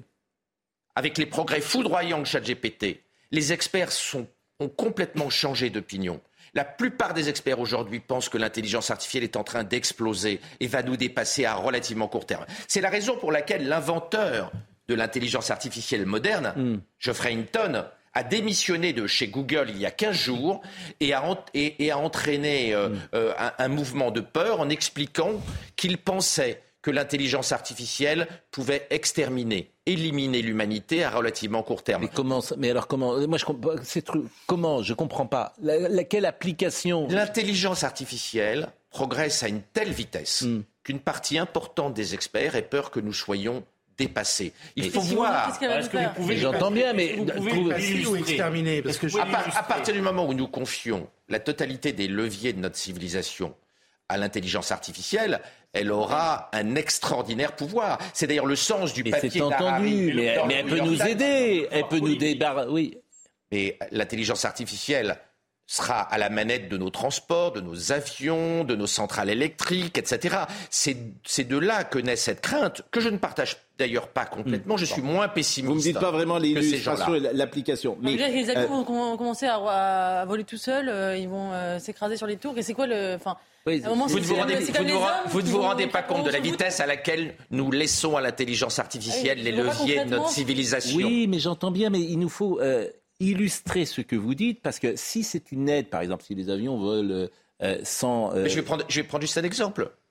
Dans un avion, la quantité de données générées par les 800 à 1000 capteurs qu'il y a dans un Airbus, par exemple, mmh. c'est 5000 milliards d'informations. Les pilotes ne peuvent pas traiter 5000 milliards d'informations. Ce sont des mm. systèmes d'intelligence artificielle qui les génèrent. Aucun pilote ne peut gérer 5000 milliards de données. Mm. De même, en médecine, quand vous prenez euh, euh, le séquençage ADN, c'est 20 000 milliards d'informations par séquençage ADN en, données brutes. Mm. Aucun médecin ne peut traiter 20 000 milliards d'informations. Donc, progressivement, nous donnons les leviers de notre savoir à l'intelligence artificielle, ce qui conduit une partie des experts comme le père de ChatGPT, hmm. à craindre que l'intelligence artificielle voiture, ne nous mais dépasse. les voitures ne nous attaquent pas, pardon. Je, voilà. Bon, je, non, bon. Je, je, comprends ou je fin de comprendre. Euh, les écologistes, vous les épargnez pas. Les écologistes européens produisent à jet continu des prophètes annonçant la fin du monde. La militante Fred Vargas explique qu'à 1,5 degré de plus, la moitié de l'humanité mourra du réchauffement climatique et 6 milliards à plus de 2 degrés. Dans le Parisien, Yves Cochet, ministre de l'Environnement de l'EDEL, Jospin prédit l'effondrement inéluctable de notre société, etc., etc. Bon, vous, vous n'êtes pas du tout sur cette ligne-là. Je, pense qu'avec la technologie, nous allons régler le problème du réchauffement climatique. Je ne suis pas catastrophiste. Et Ça, c'est formidable. Et je constate que la NUPES, qui a, fait, euh, qui a fait de la décroissance son cheval de bataille, va être pris à revers. Parce que nous rentrons dans une période d'hyper-technologie d'hyperscience et d'hypercroissance. La croissance économique va beaucoup augmenter. va beaucoup augmenter. Donc les gens qui pensent que nous rentrons dans une ère de croissance zéro se foutent le doigt dans l'œil jusqu'au coude. Nous allons rentrer dans une période de croissance très Qu'est-ce qu'on va faire ah, si, Qu'est-ce qu'on va faire si Chat GPT nous remplace? Par exemple, vous ah avez dit la dernière fois que vous êtes venu ici, euh, euh, au barreau, euh, Chat GPT est, est arrivé premier. Qu'est-ce que nous allons faire? Mais Pascal, d'abord, il, y a plein de choses que nous n'avons pas encore réglées. 45% des cancéreux français meurent de leur cancer. Hmm. Euh, l'intelligence artificielle va nous aider à mieux traiter le cancer. On a des tas de maladies à traiter. Regardez, euh, les paralysés, grâce à l'intelligence artificielle et à des implants dans le cerveau, peuvent maintenant remarcher. Nous allons nous servir de l'intelligence artificielle pour traiter beaucoup des défis qui concernent l'humanité. Il n'y a pas que des éléments négatifs dans l'intelligence artificielle. mais vous répondez pas toujours à mes questions et c'est pas bien. Euh, qu'est-ce qu'on va faire, je vous dis? Alors écoutez, vous connaissez euh, Pascal, si, si, elle nous remplace les positions. Donc le manuel, elle pourra pas faire. Par exemple, la cuisine, l'intelligence artificielle. Alors là, vous vous trompez puisque ChatGPT va est en train de créer une gamme de robots, les robots Neo, ah bah, qui, vont, qui vont incorporer GPT-4. Euh, mais qu'est-ce qu'on fera? Eh bien, nous allons d'abord nous augmenter. Là, je pense qu'Elon Musk a raison. Quoi On pourra relire la... Non, mais qu'est-ce que je, je pense qu'Elon Musk a raison. Et vous savez que le jour où GPT-4 est sorti, Elon Musk a déclaré qu'est-ce que nous allons devenir, nous humains? Ben oui. Je ne vois plus qu'une solution pour être compétitif, c'est Neuralink, c'est-à-dire les, les implants intracérébraux qu'il développe. Bah écoutez, alors, bon. non mais c'est une vraie question. C'est une vraie question. Et alors, on, va parler de Gérard Depardieu dans une seconde, et puis on reparlera tout à l'heure avec vous de l'école. Parce que vous dites l'école, elle a rien compris, il faut complètement se réformer. Mais ce que je retiens de ce que vous avez dit, c'est que il y a possibilité, selon vous, d'une autonomie de cette intelligence. Elle va créer c'est-à-dire, est-ce qu'elle peut, dans un domaine par exemple de, fiction, est-ce qu'elle pourra euh, inventer euh, des scénarios, inventer des romans, inventer, pas avec ce qu'on lui aura mis ou programmé, pas écrit comme Alexandre Dumas, mais inventer quelque chose. Écoutez, j'invite Pascal, vos auditeurs, hmm. à utiliser GPT-4 et à se rendre compte à quel point GPT-4 est innovant et est capable d'inventer des choses. Oui, mais est capable d'inventer. Vous allez, voir que l'intelligence artificielle, avant 2035, ridiculisera Proust. Non. Mais non, mais tu peux pas ridiculiser. Ça n'a pas de sens. Et Mais non. Mais il y a pas de, ça n'a pas de sens. C'est agence des mots, c'est un robot qui agence des mots à partir d'un stock de données. De, penser, de penser que ChatGPT ne fait qu'agencer des mots est une incompréhension complète de la révolution en cours. Et, et, et il, faut ne pas avoir beaucoup utilisé GPT-4 pour penser ça en 2020. Mais pourquoi vous dites ridiculiser à une âme? Mais pourquoi vous dites ridiculiser n'a pas d'âme, il n'a pas de conscience. Pas. Mais il est capable d'inventer. Mais pourquoi vous dites ridiculiser Proust Non, ça, ça sera autre chose que Proust. Mais ce sera beaucoup mieux. Mais pourquoi Beaucoup mieux. Mais, c'est Comment on peut dire une chose pareille C'est étonnant de dire ça. Écoutez, Pascal, je vais prendre un exemple. S'il y a un an, on avait dit que ChatGPT aurait la meilleure copie au bord de neurochirurgie aux États-Unis. Mais ce sont des sciences dures. Personne sur Terre ne l'aurait cru. c'est impossible. Personne ne l'aurait cru. Écoutez, monsieur Alexandre. La vitesse à laquelle ChatGPT progresse est juste stupéfiante. Cette révolution-là fait sous-estimer. Oui les conséquences à moyen terme à beaucoup de gens. C'est la raison pour laquelle le, le, fondateur de l'intelligence artificielle moderne a démissionné de Google, ce que je disais tout à l'heure, et c'est la raison pour laquelle il a lancé un cri d'alarme, parce qu'il pense qu'il faut rapidement prendre en considération cette révolution et nous adapter à cette révolution. alors, est-ce que vous avez lu Proust? Bah, soyez aimable avec je, n'aime pas. Alors je vais vous dire, je n'aime pas, je n'aime pas beaucoup, je n'aime pas beaucoup Proust. Mais je pense que l'intelligence artificielle va dépasser la plupart des écrivains dans les décennies qui viennent. Oui. Vous connaissez le mot célèbre de Céline sur Proust euh, Oui, non. Mais euh, Proust, ça n'a pas de sens, le programme. Enfin, Proust, il a pas ridiculisé euh, Chateaubriand. Vous voyez ce que je veux dire? Vous, Là, vous ne saisissez pas la notion... Non, mais vous ne voyez pas, vous voyez pas ce que vous ne saisissez pas la notion d'art. Vous ne voyez pas ce que sera une super intelligence beaucoup non, plus intelligente. pas assez intelligent pour comprendre. Ce n'est pas ce que j'ai dit, Pascal. Mais si c'est ce que j'ai compris. je, pense qu'aujourd'hui, aujourd'hui, il, est urgent d'utiliser GPT-4 hein. pour comprendre la révolution en cours et surtout pour adapter nos enfants et la formation qu'on leur donne au monde qui est en train de se créer et qui est, et qui est effectivement très troublant et il Reste 17 minutes, il reste 17 minutes. Euh, le mot de Proust, il est très vulgaire, hein, le mot ah de Céline, je vais le dire mais euh, euh, parce qu'il me fait rire, parce que c'est Céline, hein, je préviens les âmes sensibles, pardonnez-moi. Proust explique beaucoup pour mon goût, 300 pages pour faire comprendre que tutu encule tatave, c'est trop. c'est ce qu'il pensait, euh, Louis-Ferdinand Céline, de, de Proust. Mais c'est vrai que Proust, il avait mis une caméra dans le cerveau et il coupait en, en mille le confetti pour comprendre l'âme humaine. et il te faisait ressentir par les mots une situation et après, quand tu éprouvais ce sentiment, tu pouvais penser à Proust, je pense à la jalousie, des choses comme ça. C'est tout à fait extraordinaire. Et on ne peut pas ridiculiser Proust. Mais peu importe. Mais peu importe. Euh, en revanche, Gérard Depardieu, ça, ça m'intéresse, si j'ose dire, parce que euh, Gérard Depardieu, on va voir le sujet de Jérôme Rampenou. Hier, il était à Bordeaux. Euh, il, a eu, il a joué, il chante Barbara en, en, ce moment, et il y avait effectivement un collectif de femmes qui l'attendaient et qui, a manifesté. Voyez le sujet de Jérôme Rampenou.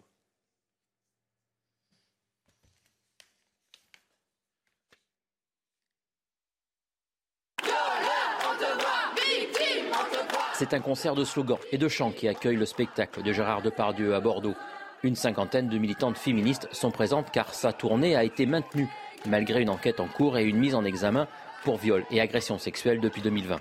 Nous, militants, militantes féministes, faisons entendre notre voix pour crier notre solidarité avec les 14 victimes qui ont eu le courage de dénoncer les violences sexuelles infligées par Gérard Depardieu à leur rencontre. Nous dénonçons publiquement la complaisance dont bénéficie Gérard Depardieu et tous les autres agresseurs et violeurs dans le monde du spectacle et du cinéma. La salle du théâtre est complète. Les fans de l'artiste sont venus nombreux malgré la polémique. Ce qu'on veut voir, c'est l'artiste, c'est pas, c'est pas le violeur. Moi, j'avais pris mes places il y a très longtemps. J'ignorais qu'il y avait cette, cette procédure en cours. Mais je pense que bon, c'est un homme comme les autres, c'est un artiste énorme. Donc je tiens à le voir quand même. Tant qu'il n'est pas déclaré coupable, la présomption d'innocence prime. C'est quoi ce pays où on déclare coupable quelqu'un avant de l'avoir jugé? C'est incroyable.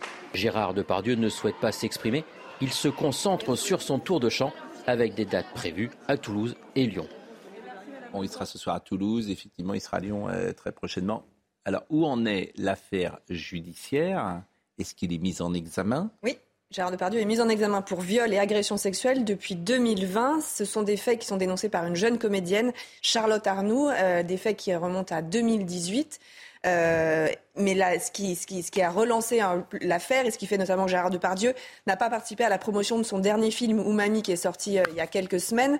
Euh, l'équipe de film a fait la promotion sans lui, justement parce que pour éviter ce genre de perturbation, de, de casserolade, c'est qu'une dizaine de femmes accusent maintenant Gérard Depardieu de l'avoir également, de les avoir également agressés. Des témoignages recueillis par Mediapart qui viennent effectivement donner du poids euh, aux déclarations de la première plaignante. Ce sont 13 femmes désormais, 13 euh, femmes qui accusent euh, Gérard Depardieu de violences sexuelles, notamment sur des tournages de 11 films entre 2004 et 2022.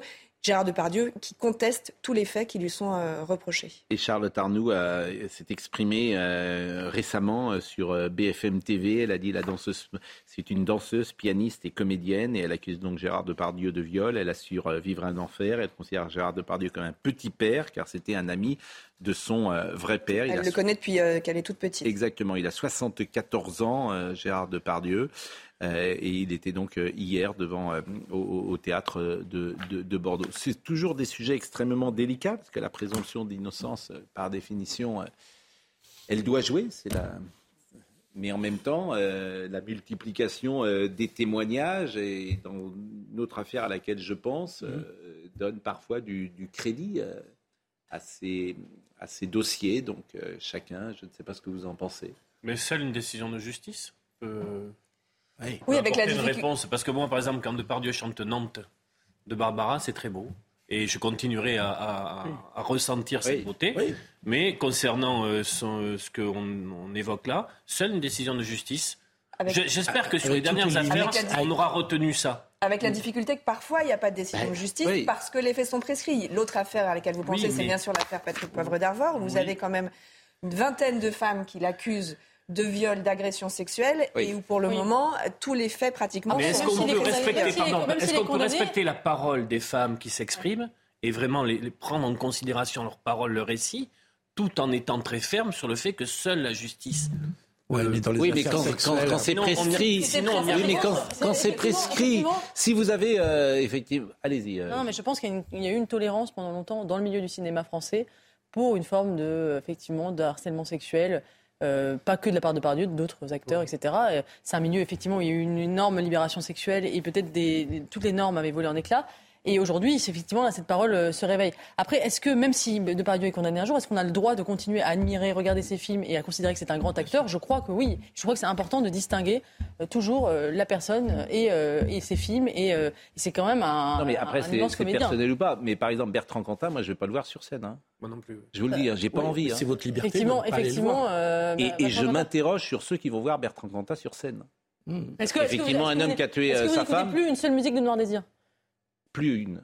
Vous n'écoutez plus une bah, Moi, j'ai m'arrive à en écouter. Je... Ah bah, je vous dis, moi, je, en fait. Euh, vous, j'irai pas, le voir. J'irai pas le voir. En fait, euh, et, si je l'entends, je euh, change de chaîne. À ce point-là ah. Moi, je pense pas. Je pense qu'on peut continuer à lire. Et comment on peut continuer à lire Céline On peut continuer à lire Céline, même si Céline a été un salaud pendant la Seconde Guerre mondiale. D'abord, c'est différent parce que c'est il y a 50 ans, il y a 100 ans et ça. Là, c'est quelque chose qui nous. Mais non, mais non, je veux dire pourquoi. Je veux dire pourquoi. Mais parce que ça nous a touchés. C'est-à-dire qu'on l'a vécu ce moment. Marie Trintignant, on la connaissait? Elle était dans notre. Dans les 50, il fallait pas lire Céline alors. Mais je vous dis. Parce qu'il y a des gens qui avaient vécu parler... effectivement. Euh. Je peux parler que pour moi. Oui, mais bon, Moi, Marie Trintignant, ça a été un choc. C'est une actrice qu'on aimait et j'ai pas envie de voir ou d'écouter celui qui l'a tué. C'est aussi mais ne plus écouter euh, Noir Désir, euh, pardon, ah, c'est un peu excessif. Je, je, vous dis ma réaction, mais je, je comprends que d'autres réactions existent.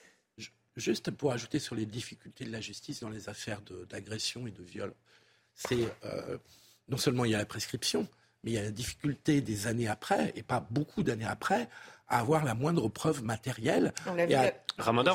et on pense évidemment à, euh, au bénéfice du doute. Tariq Ramadan en Suisse ces derniers jours a obtenu euh, un, acquittement, et les juges explicitant dans leur, mmh. dans leur déclaration et arrêt que c'est vraiment ils n'ont pas réussi à se construire une conviction qui repose sur des éléments. Euh, Une affaire toujours très délicate. C'est et, y a, et y aura l'appel. le droit est imparfait, mais c'est le droit. Il y aura l'appel. Euh, un mot sur. Euh, un mot de Didier Raoult, on va l'écouter parce que c'est vrai qu'on a parfois du mal à exactement le suivre là-dessus, mais je ne sais pas qu'est-ce, que ce qu'il a dit hier. Vous allez pouvoir commenter puisqu'il souligne que les gens qui sont vaccinés meurent moins que ceux qui ne sont pas vaccinés. Moi, je n'ai pas de religion thérapeutique. J'essaie de, trouver ce qu'il y a de mieux. On trouve aussi que les gens qui sont vaccinés, euh, parmi la, moitié chez qui nous avions, toutes les, sur 15 000 personnes sur qui nous avions toutes les données, meurent moins que ceux qui ne sont pas vaccinés. Et ça, c'est vrai. C'est-à-dire, ça ne veut pas dire que ça empêche la contagion. Il n'y avait pas de raison que ça empêche la contagion. C'est un, cas de figure qui est assez proche de la grippe qu'on connaît depuis très très longtemps. Ça diminue le risque de mortalité, ça n'empêche pas. Si on ne pouvait éradiquer la grippe, on le saurait depuis le temps. Donc c'est un fantasme. Donc c'est une image qui est proche de celle de la grippe. Les gens qui sont... Je vois que d'ailleurs, ce que je disais, ce qui scandalisait tout le monde, qui fait qu'on m'a insulté en direct, finalement, le, ministre, le ministère vient de dire la même chose que moi, il faut vacciner les gens de plus de 80 ans et les gens qui ont un risque de mourir. Laurent Alexandre, je rappelle que vous êtes chirurgien, neurobiologiste, énarque, fondateur de Doctissimo. Quand vous êtes né, vous avez piqué la matière grise de tout le quartier. Euh, est-ce qu'on a eu raison de vacciner tout le monde en France Au moment où on a pris la décision de vacciner tout le monde, euh, c'était justifié.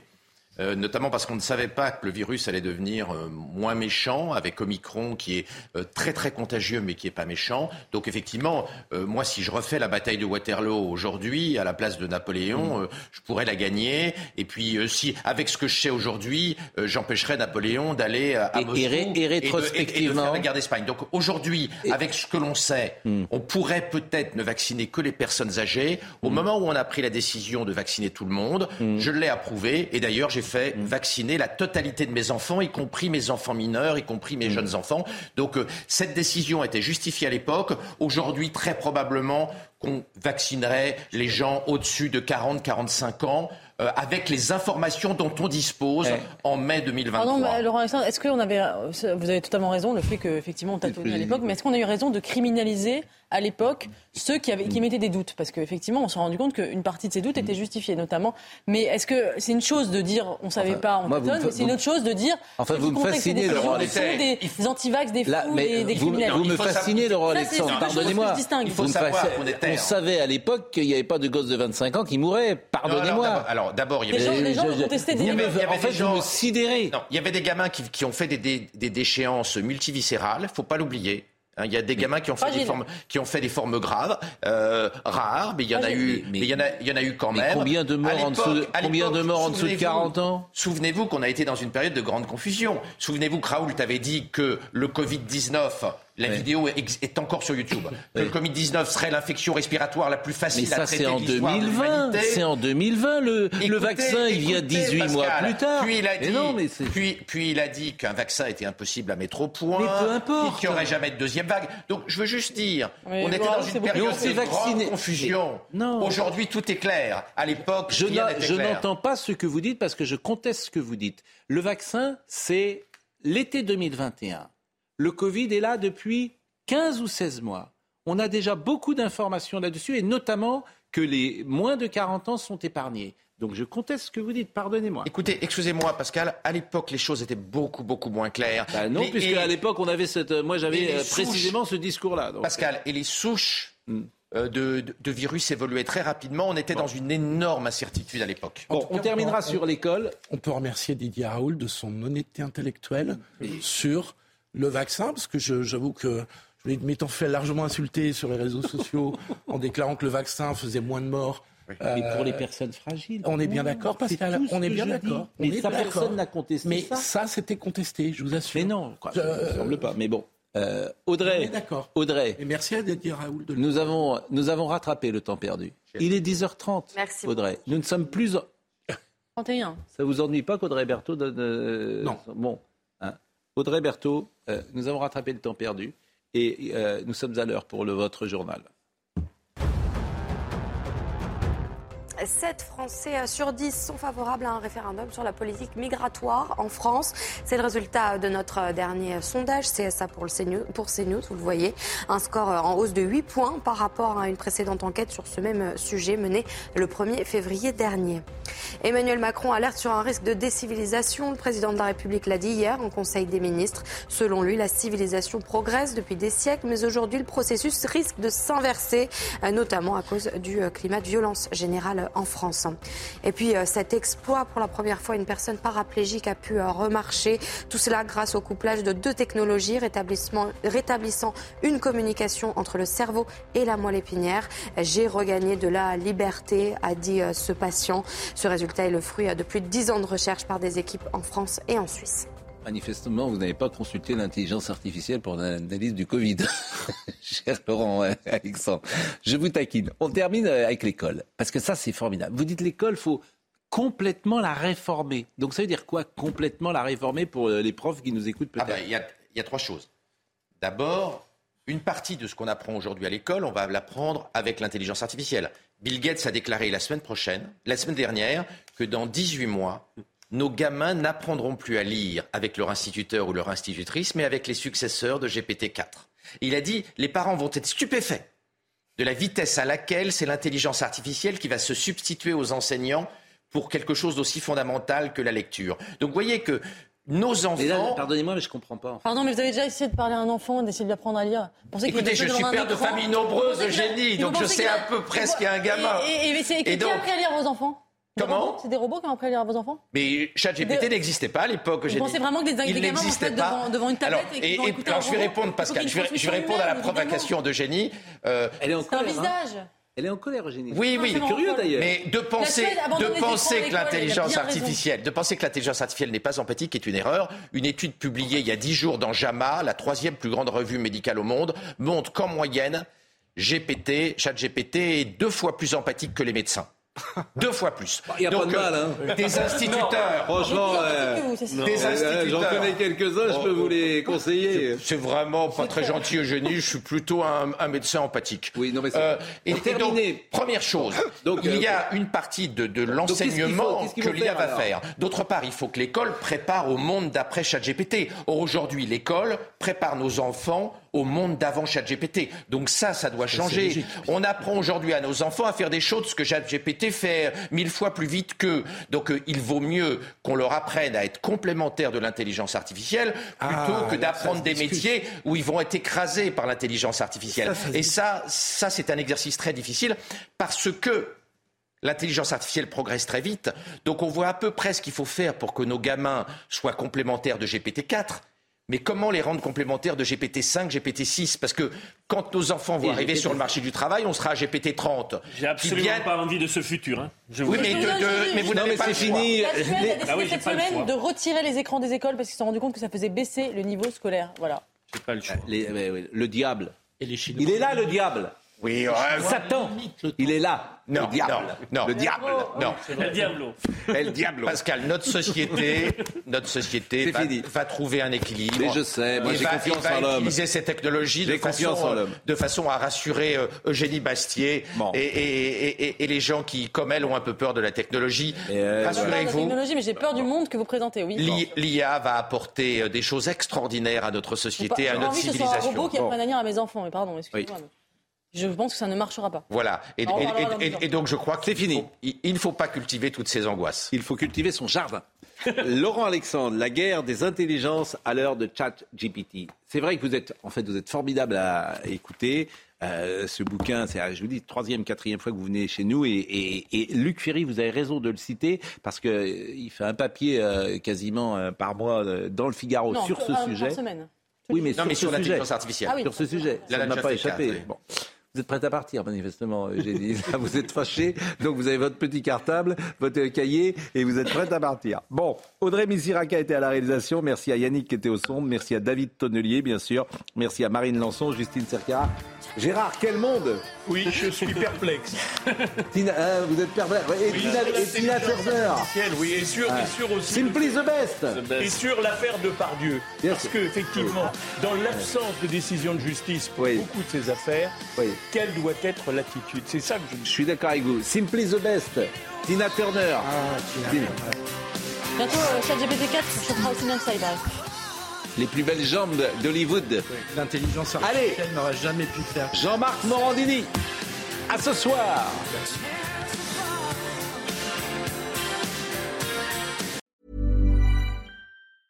Hi, I'm Daniel, founder of Pretty Litter. Did you know cats tend to hide symptoms of sickness and pain? I learned this the hard way after losing my cat, Gingy. So I created Pretty Litter, a health monitoring litter that helps detect early signs of illness by changing colors, saving you money and potentially your cat's life. Pretty Litter is veterinarian developed, and it's the easiest way to keep tabs on your fur baby's health right at home. Go to prettylitter.com and use code ACAST for 20% off your first order and a free cat toy. Terms and conditions apply. See site for details.